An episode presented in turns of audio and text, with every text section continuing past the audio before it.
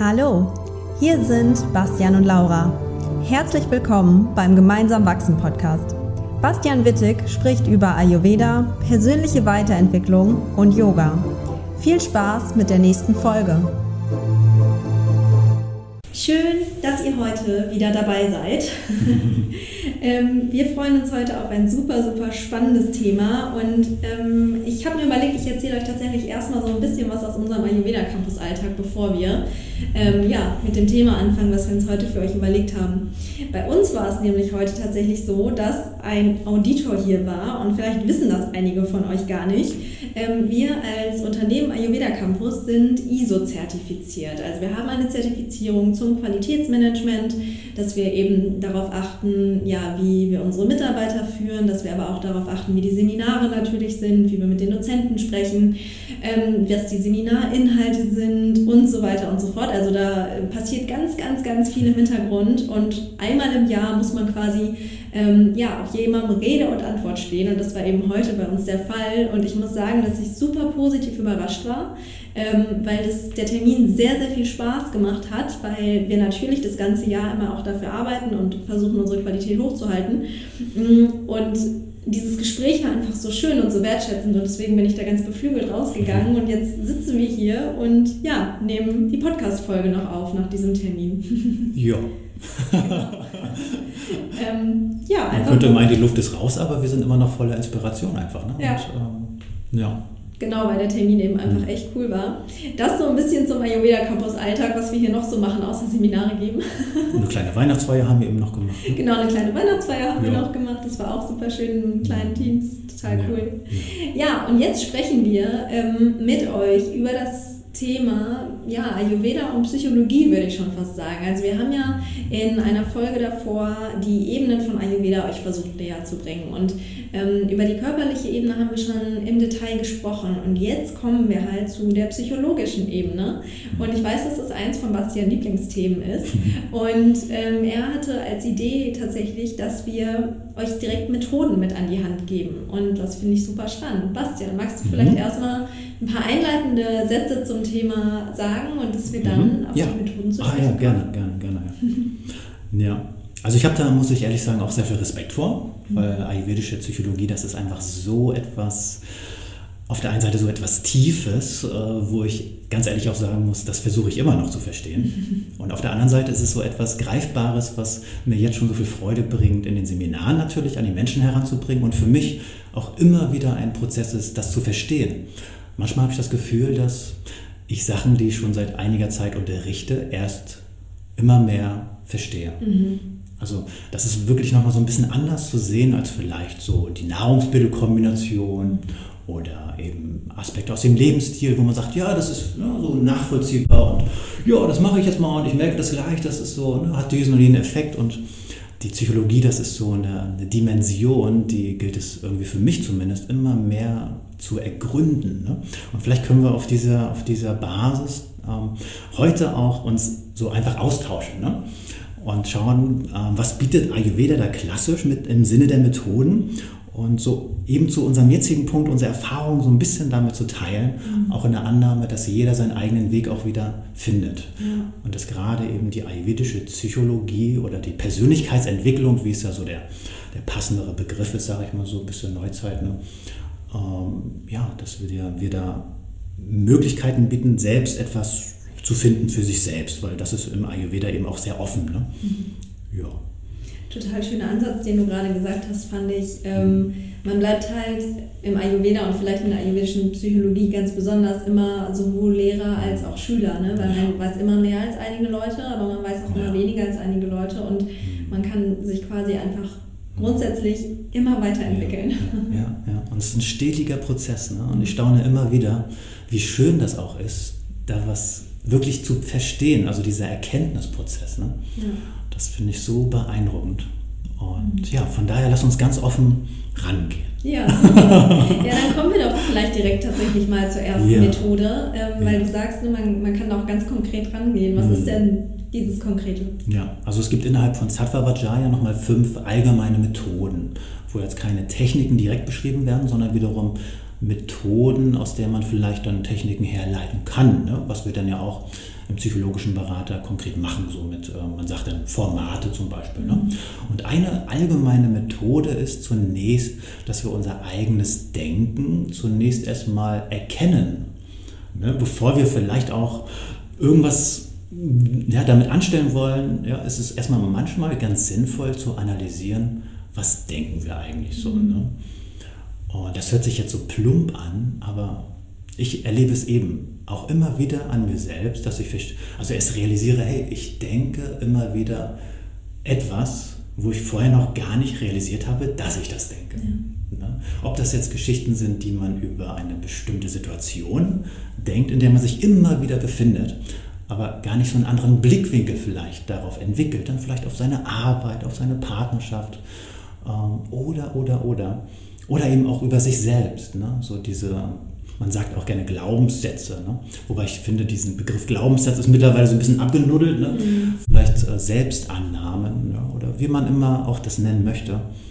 Erstmal zu erkennen, was denke ich eigentlich mhm. über mich, über die Situation oder über einen anderen Menschen auch. Und auch zu begreifen, was macht das eigentlich mit mir? Ist es was, stärkt mich dieser Gedanke?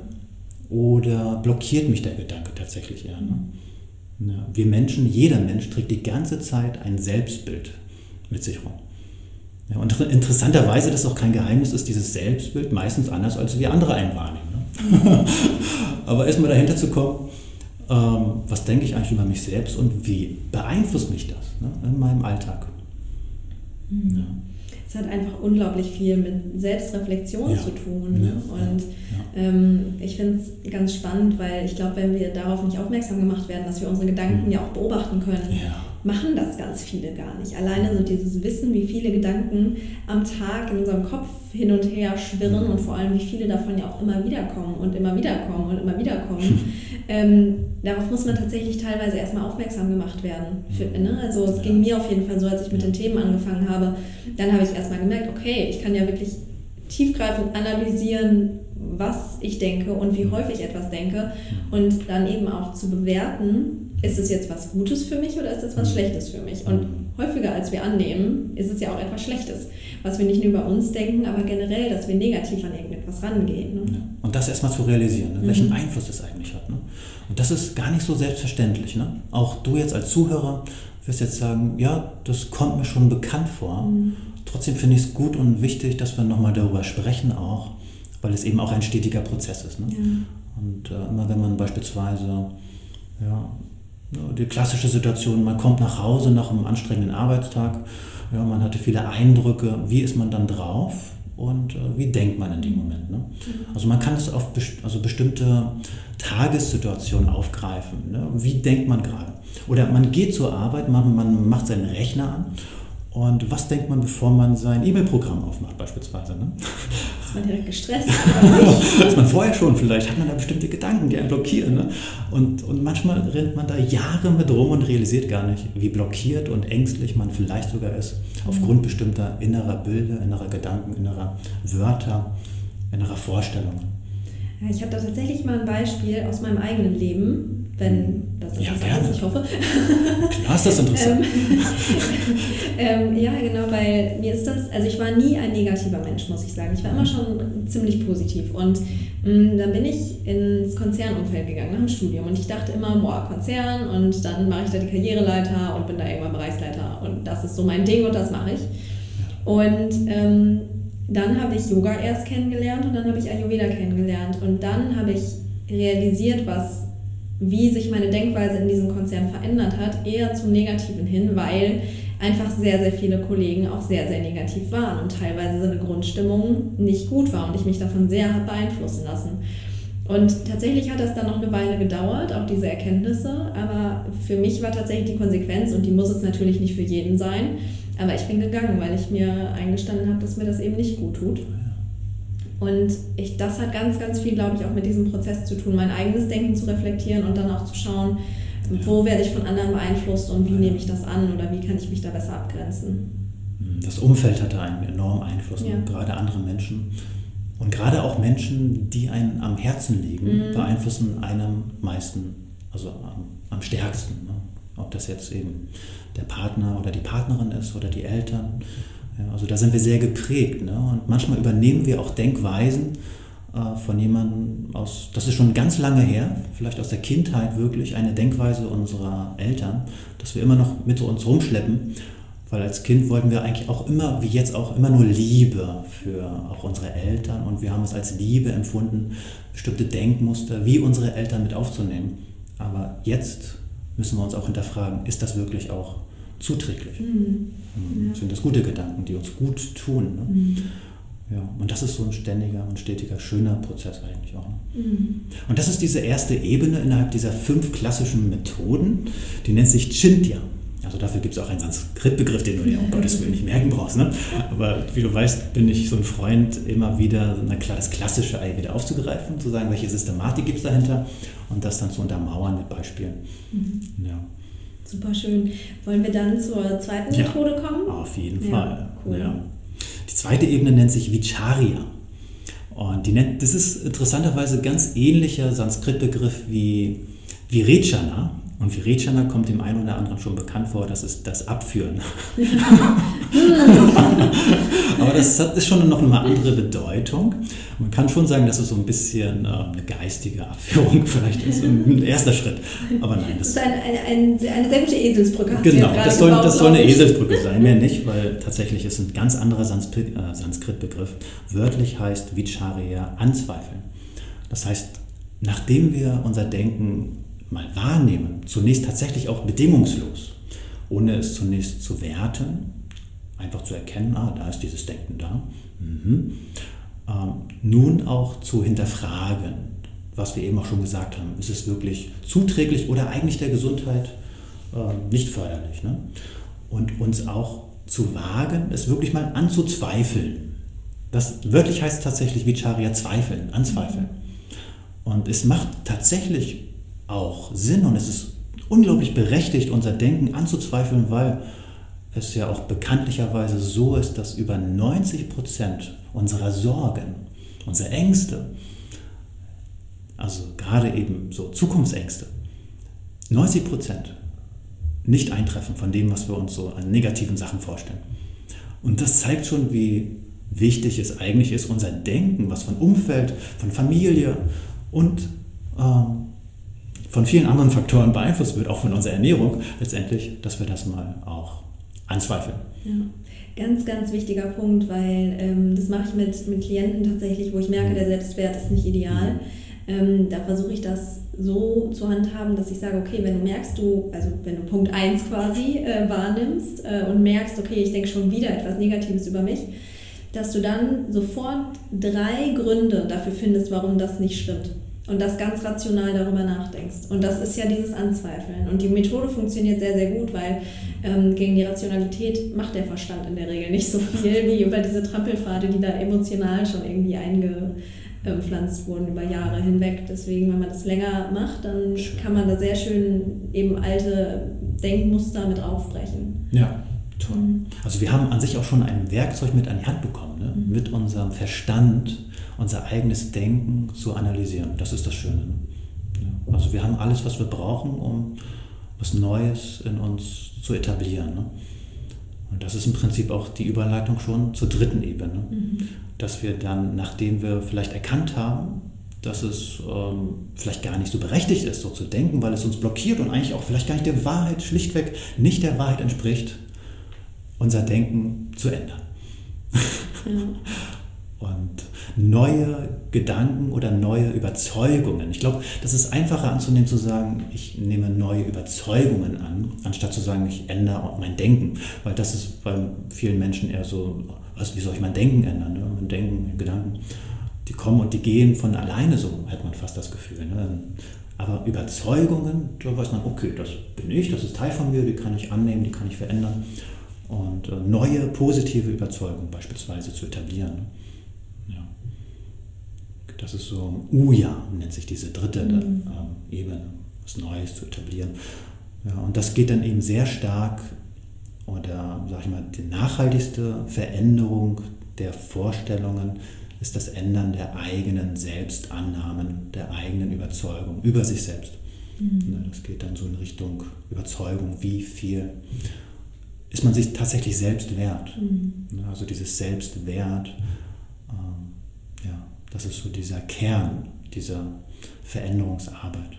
Ja. Tatsächlich. Ne? Wobei ich jetzt das Gefühl habe, wir reden wieder so theoretisch. Ne? Mhm. Da gibt es natürlich wieder schöne Coaching-Methoden, um mhm. das, ähm, diese Selbstannahmen stark zu etablieren. Mhm. Ne? In unserem psychologischen Berater beispielsweise, da tue ich mit den Teilnehmern erstmal so ein Sammeln, was, was für negative Überzeugungen so in der Welt dann kursieren. Mhm. Vielleicht können wir das auch mal so ganz kurz so ein bisschen machen. Ne? Mhm. Ja, hast du also vielleicht eine Ahnung, was so, so von deinem, aus dir selbst oder von Klienten so häufig kommen könnte? Was negativ ist? Also mhm. generell, ähm, bei ganz vielen ist es so ein bisschen die Angst, dass, also sie denken selbst, sie machen irgendwie ihren Job beispielsweise nicht gut mhm. und dass sie dann denken, sie haben Angst davor, dass das irgendwann auffliegt. Ja. Das kommt sehr häufig vor. Diese Angst, entlarvt zu werden. Genau, mhm. weil man selbst eben denkt, so, ah, ich mache das alles ja, gar nicht gut. Ja, ja. ja, auf der Arbeit, auch mit dem Wissen, ne? ich, das Gefühl zu haben, äh, man weiß nicht genug. Ne? Ja, genau. Und damit irgendwann entlarvt zu werden. Spannenderweise sehr viele Frauen, die das haben. Ja, ja. Mhm.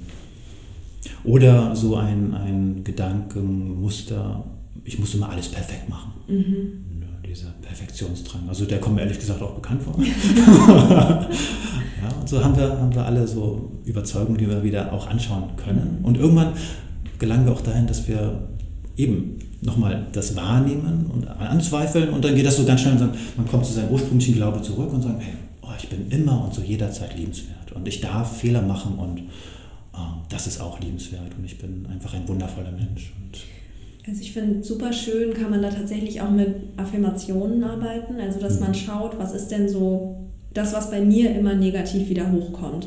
Wo ist denn da vielleicht mein Problem? Dass man das eben ne, anschaut, analysiert und dann eben schaut, okay, was ist denn quasi, es muss nicht direkt das komplette Gegenteil sein, aber was kann denn eine positive Affirmation sein, die diesen Gedanken so ein bisschen aushebelt, sage ich mal. Ja. Und ganz, ganz wichtig dabei ist dann, dass du die Affirmation nicht einfach irgendwie dir an den Kühlschrank hängst oder an den Spiegel und die den ganzen Tag liest. Das bringt nicht so viel, habe ich festgestellt.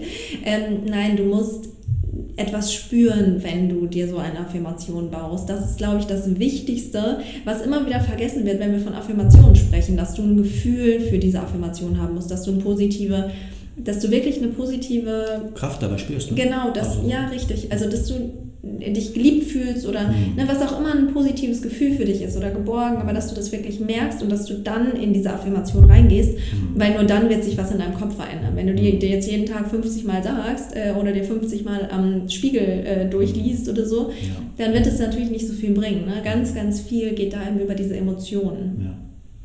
Ja. ja. Und es dreht sich letztendlich alles um Liebe häufig. Mhm. Ja. Also wenn man so diese klassischen Überzeugungen nimmt, diese sogenannten negativen Glaubenssätze, wie zum Beispiel, ich muss es immer allen recht machen, dann ist der eigentliche negative, blockierende Glaube, ich muss es immer allen recht machen, damit ich geliebt werde.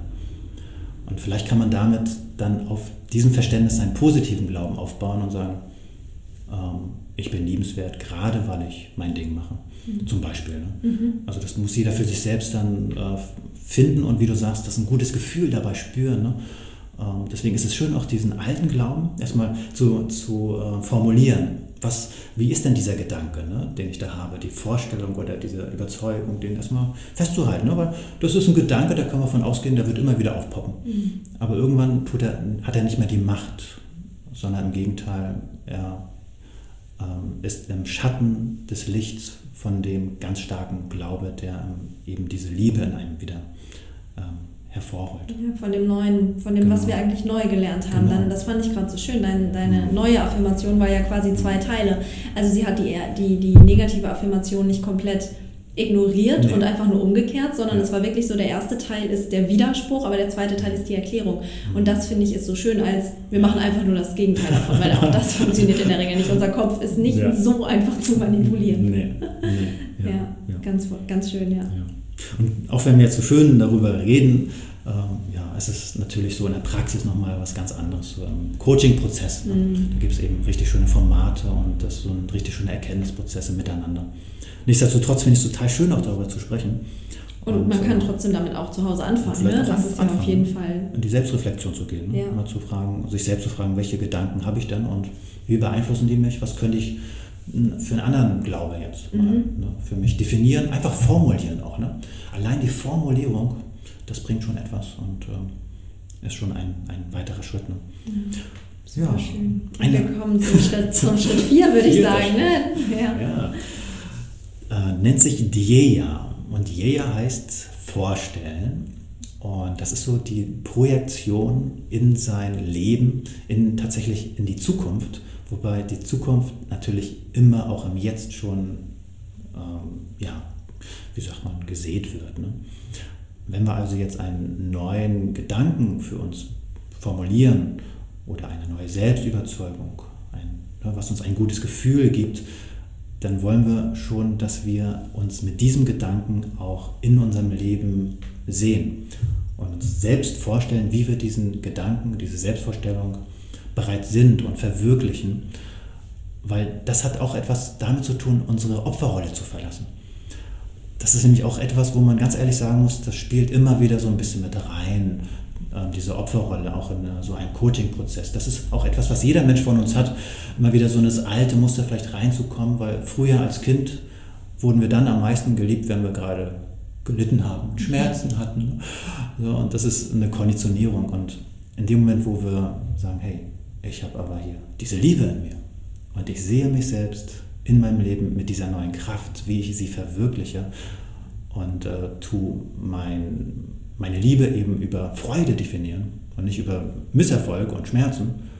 Ja, das ist so ein, ein ganz großer Schritt nochmal. Ne? Du gehst halt eher von der Fülle aus, ja. anstatt von der Leere auszugehen. Und das mhm. finde ich so wichtig, weil bei dieser Fülle, wenn du, wenn du das etablieren kannst in deinem Leben, und ich sage nicht, dass das, ich glaube, auch jeder von uns nicht immer hat, ne? Das, ich glaube, das ist auch ein, ein Spiel von, wie läuft es gerade in deinem Leben und mhm. was für Einflüsse bist du gerade ausgesetzt. Aber nichtsdestotrotz kann man zumindest eine Tendenz schaffen, dass es eher hin zur Fülle geht als hin zur Leere, weil das, wie gesagt, so viele Einflüsse in unserem Leben hat, auch zum Beispiel, wie du mit anderen Menschen umgehen kannst, wie du ähm, Menschen, wie, wie du denen auch was gönnen kannst, ne? dass du eigentlich allen nur was Gutes wünschst oder beispielsweise auch nicht so irgendwelche Eifersuchtsgeschichten hast und so weiter und so fort, was ja heute in unserer Zeit, wo wir uns so viel vergleichen können, einfach ständig der Fall ist. Und genau da ist es nochmal so wichtig, da eben reinzugehen und da zu schauen, wie kann man da nochmal an sich arbeiten und eben oh ja. diese Fülle entwickeln. Oh ja.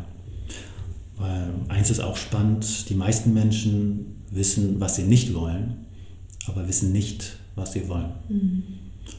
Und ähm, ja, deswegen kann es auch wirklich so schön sein, gerade wenn es einmal nicht so gut geht, sich selbst zu fragen, wie möchte ich mich jetzt eigentlich fühlen?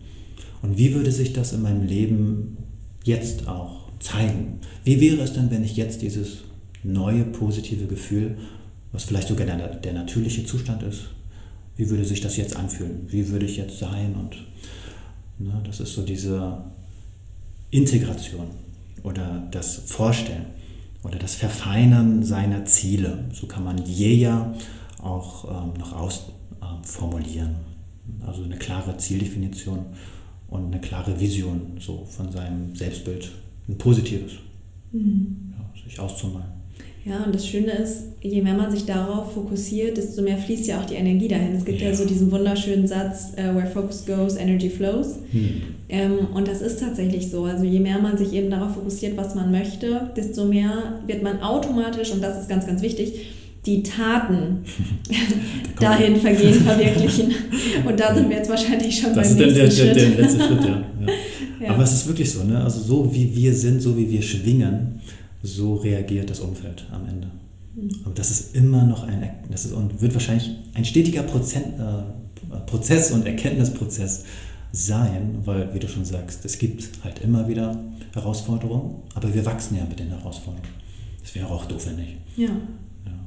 Und das ist so schön, finde ich, immer wieder zu wachsen. Und wie du sagst, irgendwann treffen wir dann eben auch andere Entscheidungen, teilweise gravierende Entscheidungen für uns, für unser Leben.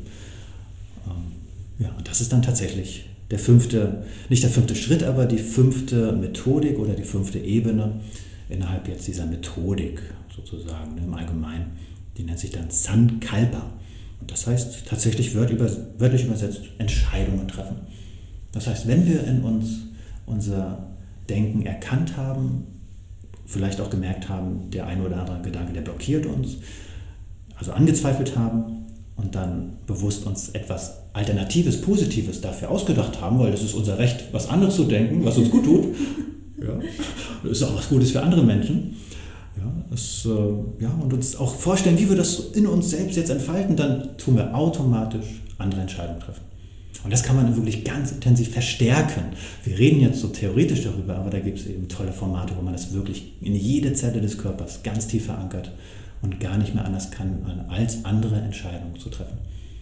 Allein das Bewusstsein, ne? alleine diese, also ich glaube, alleine diese Schritte, die wir jetzt genannt haben, wenn man das im Alltag öfters mal durchlebt und öfters durchspielt, ja. auch dann kann das schon ganz, ganz tolle positive Effekte eben haben. Mhm. Und äh, das, das Bewusstsein ist immer der erste Schritt dafür. Ne? Ja, ja. Mhm.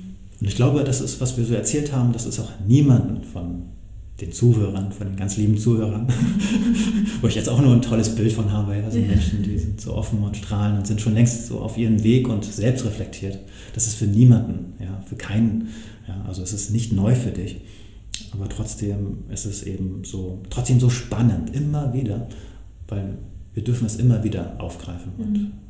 Und ich denke, dass wir in den nächsten Podcast-Folgen auch immer wieder Sattva Vajaya aufgreifen werden, neben all unseren anderen spannenden Themen. Ne?